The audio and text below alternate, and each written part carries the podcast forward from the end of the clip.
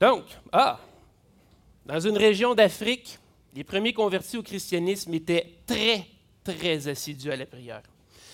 En fait, les croyants avaient chacun un endroit spécial à l'extérieur du village où est-ce qu'ils allaient prier en toute tranquillité.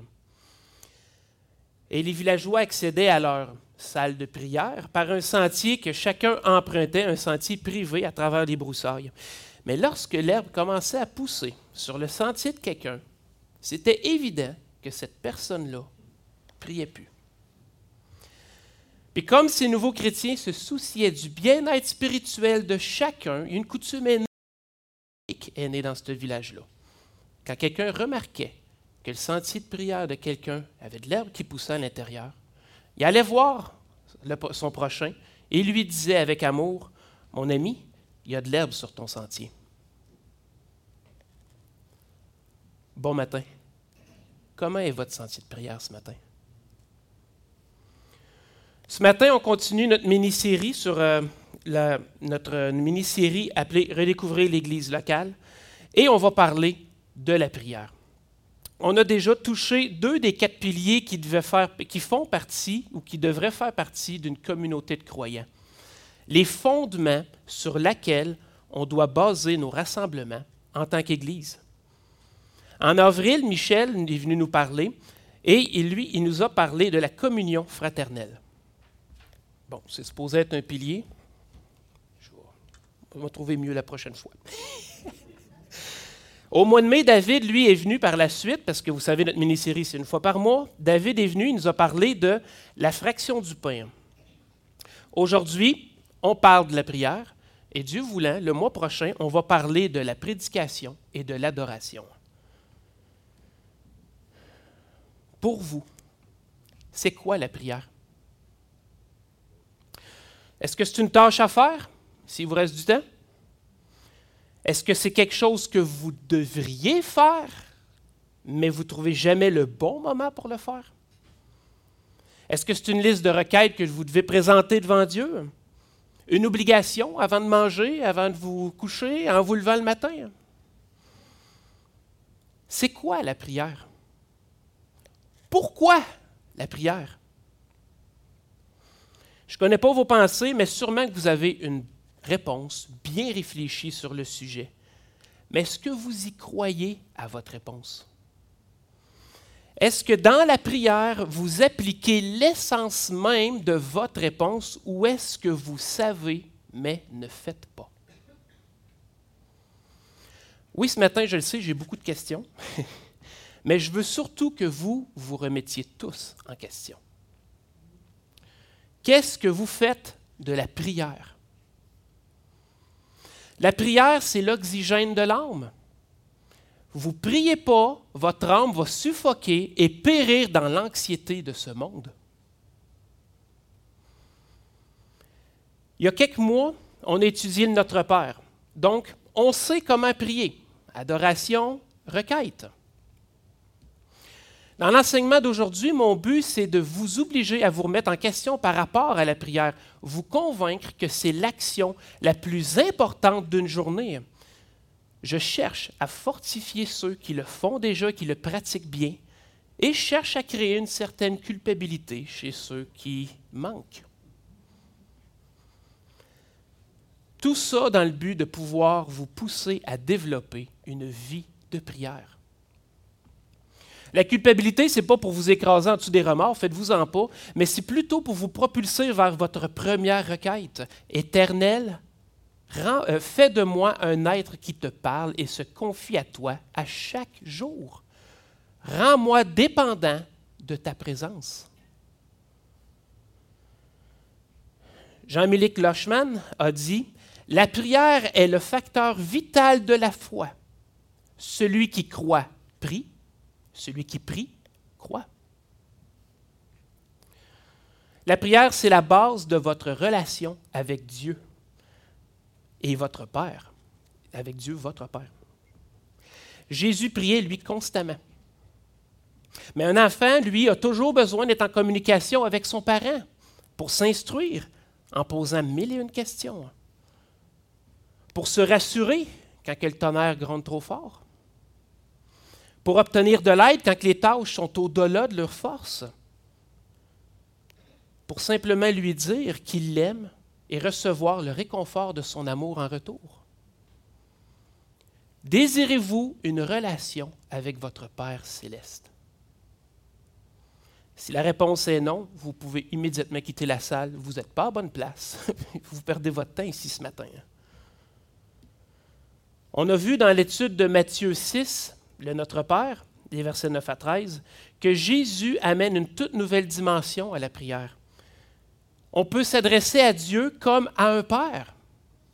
On l'appelle Père comme un enfant et son Père, mais aussi comme le Père, céleste de notre Seigneur Jésus-Christ. Nous sommes ses enfants étant réconciliés par le sang de Jésus-Christ à la croix. Nous qui étions autrefois étrangers et ennemis de Dieu, nous dit Colossiens. Que devrait contenir notre prière? Je ne veux pas parler ici des paroles qu'on va prononcer, mais plutôt l'intention, le désir, la motivation, la raison pour laquelle on s'adresse au Dieu créateur. La prière, ça ne se limite pas juste à des demandes motivées par nos besoins de toutes sortes, ça inclut l'adoration, qui est, qui, est qui est exprimée avec profondeur. La prière inclut aussi l'action de grâce pour les bénédictions qu'on a reçues. Elle inclut, euh, la prière, c'est aussi la confession des péchés qu'on commet encore trop souvent. Oui, on a le pardon de nos péchés, on a la vie éternelle, mais trop souvent, on manque le but de notre nouvelle vie. C'est ça le péché. Pas juste les gros mots puis les grands mots comme drogue, sexe, divertissement euh, sans, sans, retenue, euh, alcoolisme. C'est pas juste ça le péché. C'est pas ces grands termes-là. Manquer le but de notre vie en tant qu'enfant de Dieu est le péché qu'on commet le plus souvent et qu'on doit mettre devant lui constamment. Trop souvent, voire même tout le temps, nos désirs, notre temps, il est pour nous et nous seuls, pas pour le Père céleste. La prière, c'est aussi l'intercession pour nos frères et sœurs qui luttent, qui souffrent, et puis tout comme nous, qui ont besoin de la présence de Dieu dans leur vie. Donc, que devrait contenir notre prière? Dans la parole de Dieu, surtout dans le Nouveau Testament, on retrouve plusieurs caractéristiques qui font, euh, qui rendent de, plusieurs caractéristiques de ce qu'est une prière agréable à Dieu. On ne les verra pas toutes, évidemment, mais ce matin, on va en regarder sept. On aime ça le chiffre 7. La première caractéristique qu'on va regarder, et écoutez, je les mets tous là. Parce que même après avoir écrit et relu et euh, réécrit mon message, euh, je ne les retiens pas tout encore. Fait que je les laisse toutes là, vous allez les avoir d'en face tout le long. La première caractéristique qu'on va parler ce matin, c'est avoir conscience de notre besoin. Quel est votre besoin? Le vêtement? La nourriture? Le travail? le plaisir? Toutes ces choses, ce sont les païens qui les recherchent. Votre Père céleste sait que vous en avez besoin. Cherchez premièrement le royaume et la justice de Dieu, et toutes ces choses vous seront données en plus. Notre vrai et seul besoin, c'est Dieu lui-même. C'est aucune chose qu'on peut demander, c'est lui. C'est de lui qu'on a besoin. Et le psaume 73 l'exprime bien. J'étais stupide et sans intelligence. J'étais à ton égard comme les bêtes. Cependant, je suis toujours avec toi. Tu m'as saisi la main droite. Tu me conduiras par ton conseil, puis tu me recevras dans la gloire. Quel autre aurais-je au ciel que toi, et sur la terre je ne prends plaisir qu'en toi. Ma chair et mon cœur peuvent se consumer. Dieu sera toujours le rocher de mon cœur et mon partage. Car voici, ceux qui s'éloignent de toi périssent. Tu, anéantis tous ceux qui te sont infidèles. Pour moi, m'approcher de Dieu, c'est mon bien. Je place mon refuge dans le Seigneur. l'Éternel afin de raconter toutes tes œuvres. C'est de lui, de l'Éternel que nous avons le plus de besoin, pas pour obtenir les bénédictions. On a besoin de sa présence comme un enfant a besoin de son parent. Pour le réconfort, pour l'amour, pour la sécurité. José Martinez, dans son livre intitulé Théologie de la prière, dit N'oublions pas que le Dieu des bénédictions est bien plus important que les bénédictions de Dieu. Fin de citation. En avant de tous les problèmes de notre monde, on est impuissant et sans force pour vaincre et avoir la victoire. On a besoin de Dieu pour avancer, pour lutter, pour persévérer. On n'a rien de ça si on ne prie pas. Soyons conscients de notre réel besoin. On a besoin de lui, puis beaucoup plus qu'on le pense. Quand on est conscient de nos propres limites, ça nous porte, ça nous porte, excusez, ça nous pousse à chercher l'aide auprès de Dieu. David Alan Hubbard a dit La prière est notre déclaration de dépendance vis-à-vis Dieu. être conscient de nos besoins, c'est ça la première caractéristique d'une prière agréable à Dieu. La deuxième caractéristique, c'est une prière faite au nom de Christ. Prier par le nom de Jésus, pas comme une simple phrase à rajouter à la fin de la liste. Et puis là, voilà, pouf, tout est fait. Non, c'est prier dans le nom de Jésus, c'est prier d'une manière qui va dans le sens de sa volonté, hein. dans le sens de la volonté de Dieu. Ce que vous êtes en train de prier maintenant, est-ce que Jésus l'aurait aussi prié? Est-ce que mes paroles seraient sorties de la bouche de Jésus s'il était là, maintenant, à ma place, dans ma situation? Y approuverais-tu ce que je suis en train de dire à Dieu? C'est dans ce sens-là qu'on doit prier par son nom. Le chrétien adresse à Dieu ses prières au nom de Jésus, qui lui est le garant de nos prières par ses mérites infinis. C'est pourquoi aussi Dieu, c'est pourquoi aussi Dieu l'a souverainement élevé et lui a donné le nom qui est au-dessus de tout nom, Philippiens 2.9. Il a l'autorité. Calvin a dit, Christ est notre bouche par laquelle nous nous adressons au Père. Notre œil par lequel nous voyons le Père. Notre main droite par laquelle nous nous présentons au Père. Sans sa médiation, aucun des saints n'a la moindre communion avec Dieu. Fin de citation. Et José Martinez, lui, ajoute à ce commentaire Prier au nom de Jésus revient à faire usage d'une sainte influence auprès du Très-Haut. Et il dit encore, sans la médiation de Jésus-Christ, la sainteté de Dieu nous interdit d'avoir accès à lui. Nos péchés constituent une barrière infranchissable la conscience de notre propre indignité paralyserait toute tentative de nous approcher de celui devant lequel les chérubins se cachent la face et disent Saint, Saint, Saint est l'Éternel des armées. Toute la terre est pleine de sa gloire. Fin de citation. Nous sommes impurs et nos paroles sont impures. Isaïe nous le dit dans l'Ancien Testament. Mais Jésus est notre avocat, notre intercesseur.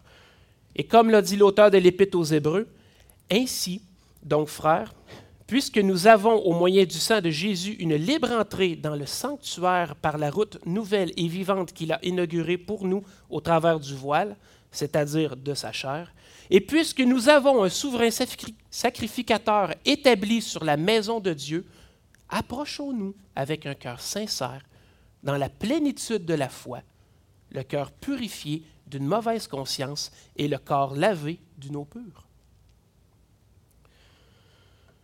Si nos pensées et nos désirs sont ceux du royaume pour la gloire de Dieu, prions avec assurance dans le nom de Jésus-Christ. On ne peut pas sceller une prière que lui-même n'aurait pas prononcée. Prier en son nom, ça implique l'acceptation de la seigneurie de sa seigneurie sur notre esprit, sur nos sentiments, sur nos décisions, sur toute notre vie.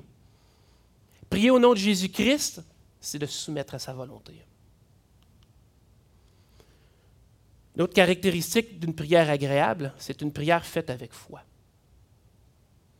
C'est quoi le contraire de la foi? Le doute. C'est le doute. Il y a deux types de doutes. Il y a le doute qui éloigne de Dieu et il y a le doute qui mène à Dieu.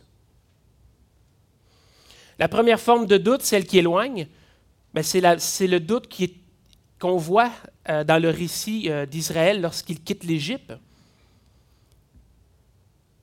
il plonge, c'est un doute qui plonge le croyant dans l'incrédulité, c'est-à-dire qu'il ne croit plus que Dieu entend, dirige et protège. Ensuite, cette forme de doute-là mène vers le renoncement de l'espérance et même vers la rébellion. L'Éternel est-il au milieu de nous ou n'y est-il pas? Exode 17, 7. C'est ce qu'Israël avait dit.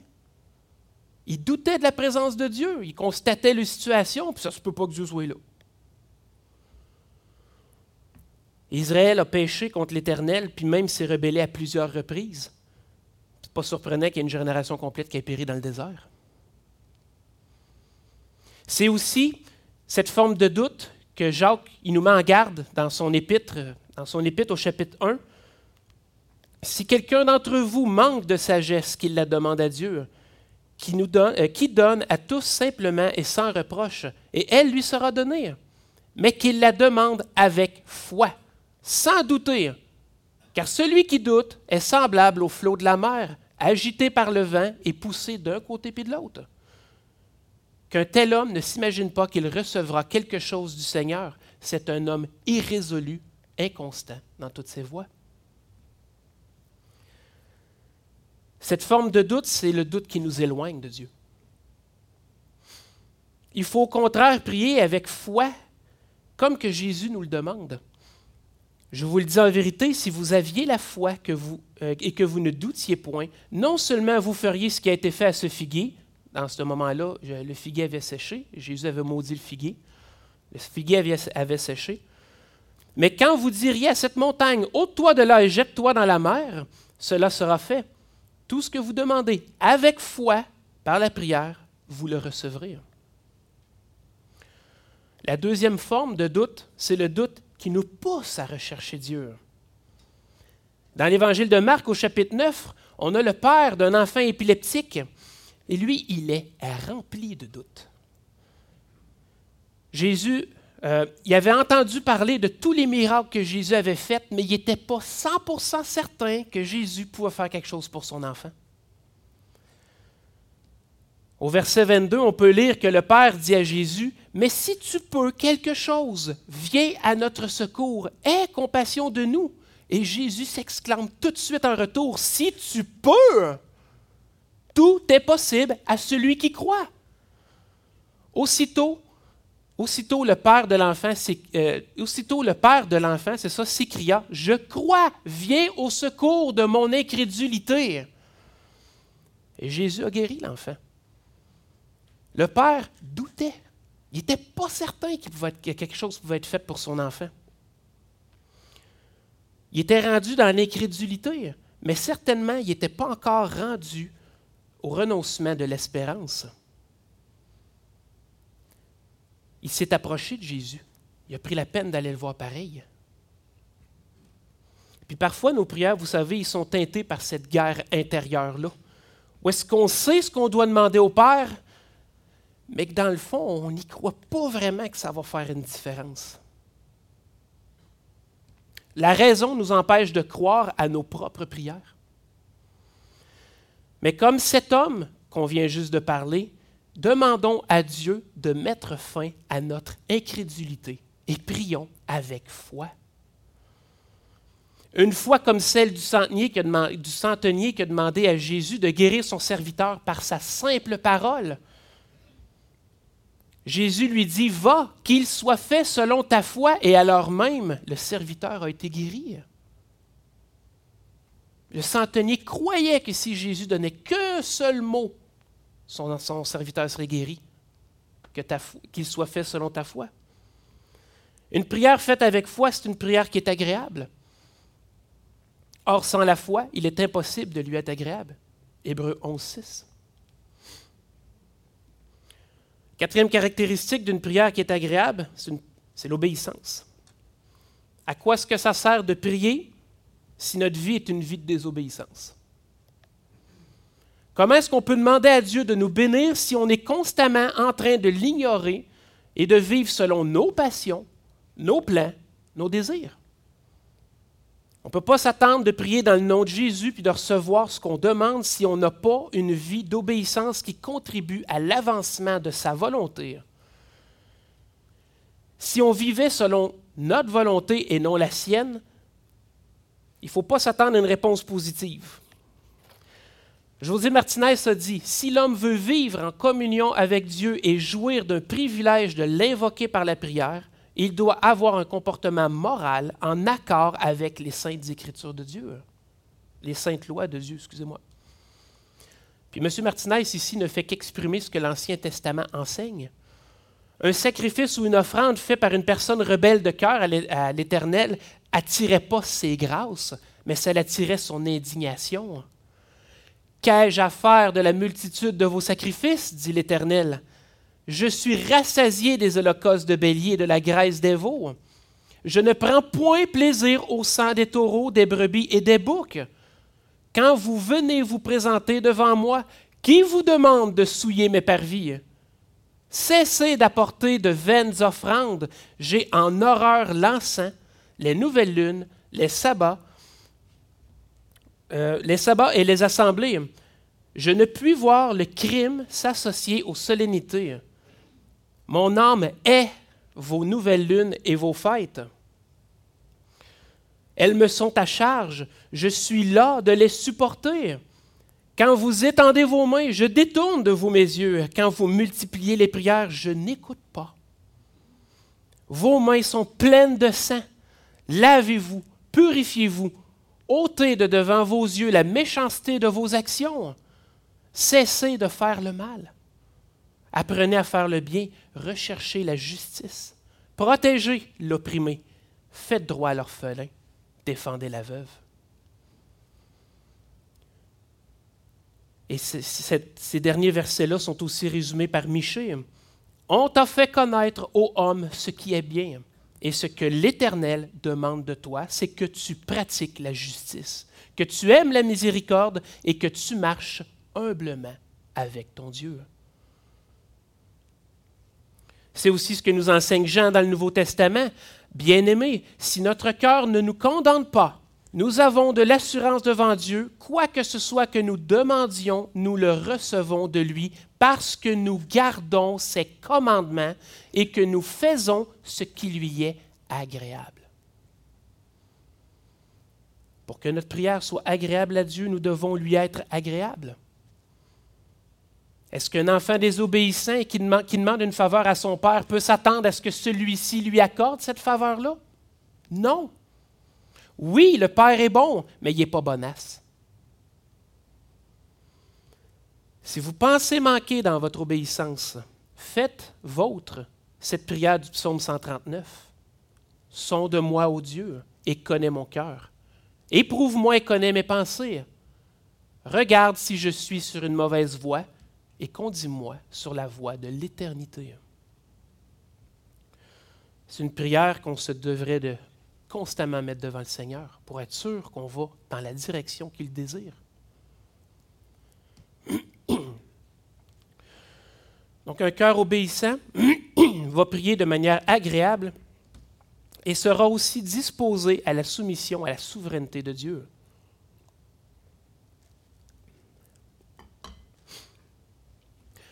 Dieu est souverain. Ce qu'il dit s'accomplit. Fin. Une personne qui vit en obéissance complète à la parole de Dieu va avoir l'impression que tout ce qu'il demande par la prière s'accomplit parce qu'il prie selon le cœur et la volonté de Dieu, étant lui-même dans une relation intime et proche avec Dieu. Mais c'est toujours Dieu qui a le dernier mot. Il faut comprendre qu'aussi noble peut être notre quête, elle peut être en dehors du plan de Dieu. Notre vision, elle est humaine, c'est-à-dire qu'elle a une perspective limitée. Moi, je fais des plans sur quoi? Deux semaines, six mois, un an? J'enlève le mois de la phrase, peut-être 10 ans, 20 ans, 30 ans. Il y en a qui sont même capables d'échafauder des plans pour avoir une vision sur une vie entière. Mais ça a une fin. Dieu, lui, il est éternel. Son plan est d'une éternité passée à l'éternité future. Sa perspective est complètement au-delà de la nôtre. C'est pour ça qu'il faut être en, soumission à la souveraineté de Dieu. Si son plan a une direction, que nous, notre plan a une petite direction, il y a une partie qui va dans le sens de Dieu, mais il y a une partie qui ne l'est pas. Imaginez que Dieu accorde toutes nos prières sans tenir compte d'un plan la vie serait absolument complètement horrible. Juste en premier exemple, il a répondu positivement à la demande de Jésus dans le jardin de Gethsemane. Si cette coupe peut s'éloigner de moi, on ne serait même pas ici ce matin. On serait probablement encore sous la loi. Ou peut-être que Dieu aurait pourvu à un autre moyen s'il avait répondu favorablement à la requête de Jésus. Mais Jésus a bien dit ta volonté, non la mienne. Imaginez que dans une guerre, les deux parties prient pour la victoire.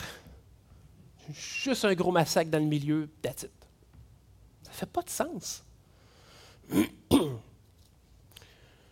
Aussi difficile que ça peut nous paraître, Dieu a un plan et il est parfait. C'est la raison pour laquelle, dans nos prières, on doit être soumis à sa souveraineté. Il y a un réconfort pour le croyant dans la souveraineté de Dieu. Devant l'absence de réponse, nous savons que Dieu fait ce qu'il y a de mieux pour sa gloire et pour nous. Dieu est souverain. Il ne nous, donne, nous donne pas juste ce qui est bon, il nous donne ce qui est meilleur. C'est nous euh, qui, ne savons pas comment demander ou qui demandons mal. Rechercher la soumission à la souveraineté de Dieu dans nos prières, ça lui est agréable. Blaise Pascal a exprimé comme suit dans ses écrits Toi seul sais ce qui est bon pour moi. Fais donc ce qui te semblera le meilleur. Donne-moi ou enlève-moi. Conforme ma volonté à la tienne et accorde-moi de recevoir les ordres de ta providence éternelle dans une humble et parfaite soumission et dans une sainte confiance, que je puisse apprécier de la même façon tout ce qui me viendra de toi. Par Jésus-Christ notre Seigneur. Amen. Fin de citation. Être soumis à la souveraineté de Dieu. Le sixième point qu'on voit, c'est la persévérance prière agréable est une prière qui est faite avec persévérance. Parfois, on a parlé de l'absence de réponse tantôt, qui peut être une forme de réconfort à travers la souveraineté de Dieu, mais parfois, ça nous est difficile de gérer ça, cette absence de réponse-là. Devant notre impatience absolument évidente, on veut que tout s'accomplisse maintenant. Mais Dieu, lui, a un temps, le temps parfait. Mais les silences de Dieu peuvent devenir angoissants, voire même susciter de l'amertume. Les requêtes font place au trouble, et comme l'exprime le psaume 22, Mon âme, euh, mon Dieu, je crie le jour et tu ne réponds pas. La nuit, je n'ai point de repos. On voit aussi dans Habacuc, Jusqu'à quand, ô Éternel, j'ai crié et tu n'écoutes pas? Martinez dit dans son livre L'attente prolongée peut produire le découragement, la lassitude, la déception. Finalement, le croyant finit bien souvent par se taire lui aussi et cesse de prier. Nous sommes enclins à l'impatience. Ce que nous désirons, nous voudrions l'obtenir immédiatement. La réponse de Dieu, si la requête est conforme à sa volonté, arrivera au moment opportun. Fin de citation. Il faut persévérer dans la prière, persévérer comme la veuve en avant du juge unique. Et c'est l'exemple que Jésus-Christ nous donne. Sans relâche. C'est bon pour nous parce que ça nous apprend la patience, mais quand la réponse arrive enfin, oh, quelle action de grâce. Puis je cite ici juste encore un peu mon propre exemple. Je vous ai témoigné il y a quelques semaines de, la protection de Dieu à travers la météo violente qu'on a eue. Mais ma requête de protection sur les biens que Dieu m'a confiés, ça fait des années. Ça fait des années que je prie pour ça. Il n'y a jamais rien arrivé. Bon, clairement, on peut dire immédiatement gloire à Dieu, il n'y a jamais rien arrivé. C'est une forme de réponse, mais c'est flou. Et là, à travers les intempéries qu'il y a eu, tout ce qui est arrivé chez nous, le, travail que ça a suscité, le, stress, tout ce que ça l'a amené, il n'y a aucun dommage. Aucun, aucun dommage. Et moi, j'étais là, j'avais un sourire d'en face qui n'était pas capable de. J'étais stressé, j'avais un sourire d'en face qui s'en allait pas. Puis tout ce que j'étais capable de dire, c'était gloire à toi, mon Dieu. C'est une réponse, c'est une requête et une prière de longue haleine. Ça fait au-dessus d'une dizaine d'années que je prie pour ça, mais là, concrètement, j'ai enfin vu l'action de sa main. C'est une prière que j'aurais pu oublier ou simplement me lasser de faire il y a longtemps. Ne vous laissez pas décourager par l'apparence de non-réponse, mais au contraire, continuez de vous confier fidèlement et avec espérance en Dieu votre Père. Dieu est plus important que les prières. le Dieu des bénédictions est plus important que les bénédictions de Dieu. Tu n'as pas le premier, tu n'as pas le deuxième. La dernière caractéristique, la septième, c'est disposition à l'engagement. Une prière agréable est une prière où celui qui prie est disposé à l'engagement. On a souvent des requêtes et des besoins qu'on soumet à notre Père, mais est-ce qu'on est vraiment prêt à prendre action? La prière ne doit pas être prise à la légère, tout comme que c'est dangereux de prier sérieusement. La réponse à notre prière pourrait passer par nous. Lorsqu'on prie, non seulement on entre dans la présence de Dieu, mais on s'associe à lui. Notre besoin nous amène à la prière, mais dans la prière, souvent, il nous révèle ses besoins. Et on doit apprendre à mettre les siens devant les nôtres.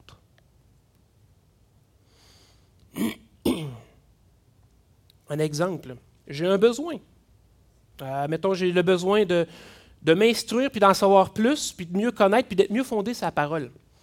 Je commence à prier, puis je demande l'aide à Dieu pour combler mon besoin. Puis tranquillement, je commence à avoir des projets ou un désir. On pourrait lire des livres, mais on pourrait faire ça en petits groupes. On pourrait en parler après. Il n'y aurait pas juste ma tête qui résonnerait sur ce qu'on est en train de lire. Ça pourrait être le fun.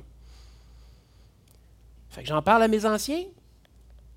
C'est une super de bonne idée qu'ils me disent. C'est super de bonne idée, good, good. Ça fait des mois de ça. Comment ça se fait? Comment ça se fait qu'il n'y a rien de fait encore? Comment ça qu'il n'y a pas un club de lecture qui est ouvert? Pourtant, le désir est encore brûlant dans mon cœur. Une partie de la réponse vient du fait qu'il manque de bras et de mains. L'autre partie de la réponse, c'est peut-être parce que c'est à vous qui a mis à cœur de partir ce groupe.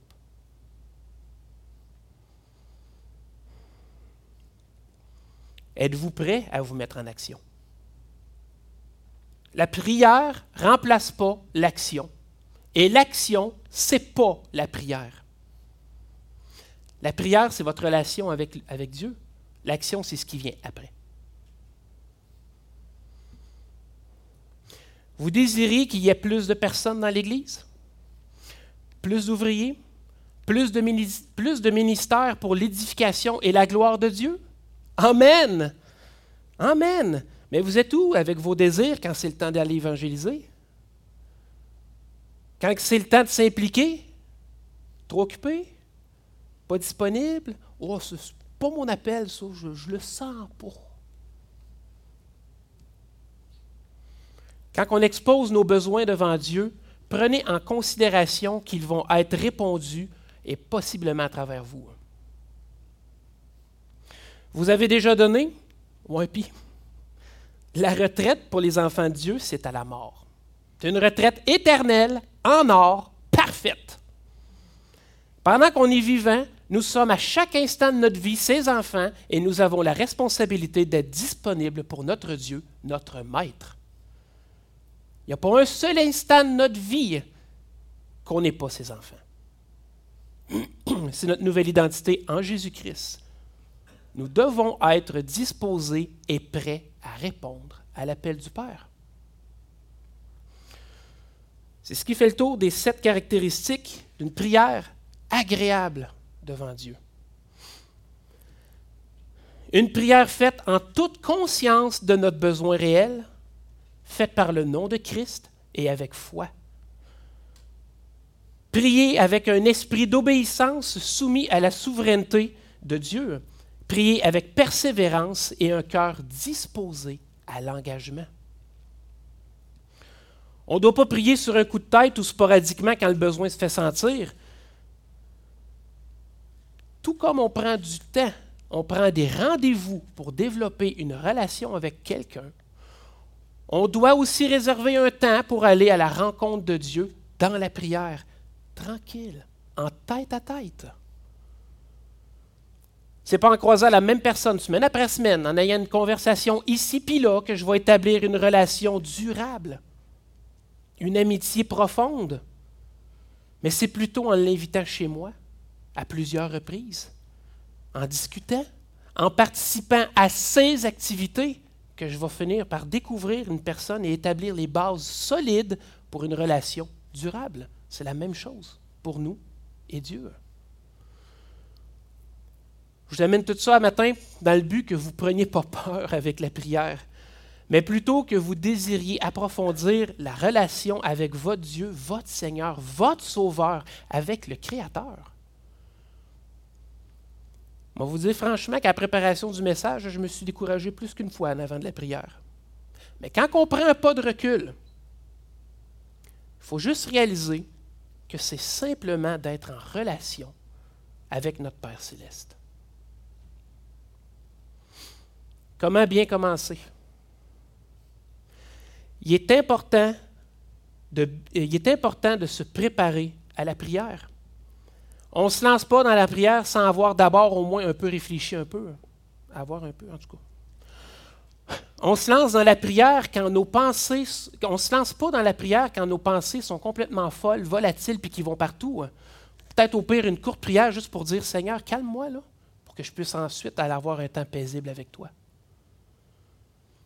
Un temps de recueillement est nécessaire avant d'aller en prière. Puis ce que j'entends par recueillement, c'est qu'il faut prendre le temps de s'unifier.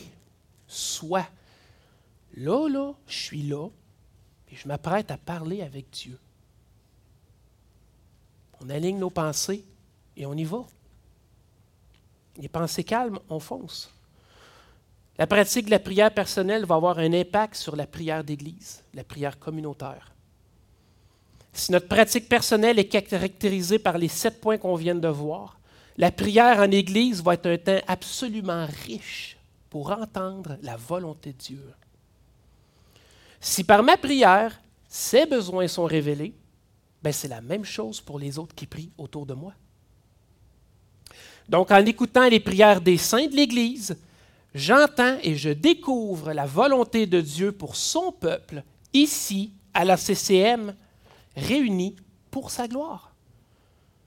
J'apporte une part, un autre apporte une part, et à la fin, on finit avec le portrait des besoins, de la volonté de Dieu pour son Église locale ici. Elle est transmise à travers chaque croyant qui prie.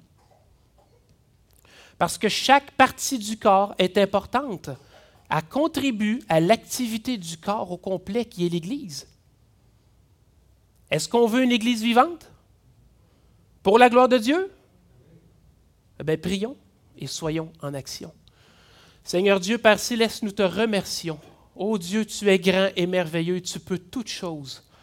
Merci, Père Saint, car nous sommes ici par le sang de ton Fils Jésus-Christ. Merci pour ta parole que tu nous as laissée. Nous pouvons nous instruire. Seigneur, ce matin, cet enseignement sur la prière, fais en sorte que cela puisse transformer notre temps avec toi, notre relation personnelle avec toi. Parle-nous, édifie-nous, fais-nous grandir, Seigneur, et ensuite qu'en Église nous puissions ouvrir la bouche et te rendre gloire à toi, éternel Dieu Tout-Puissant. Au nom de Jésus-Christ que je prie. Amen.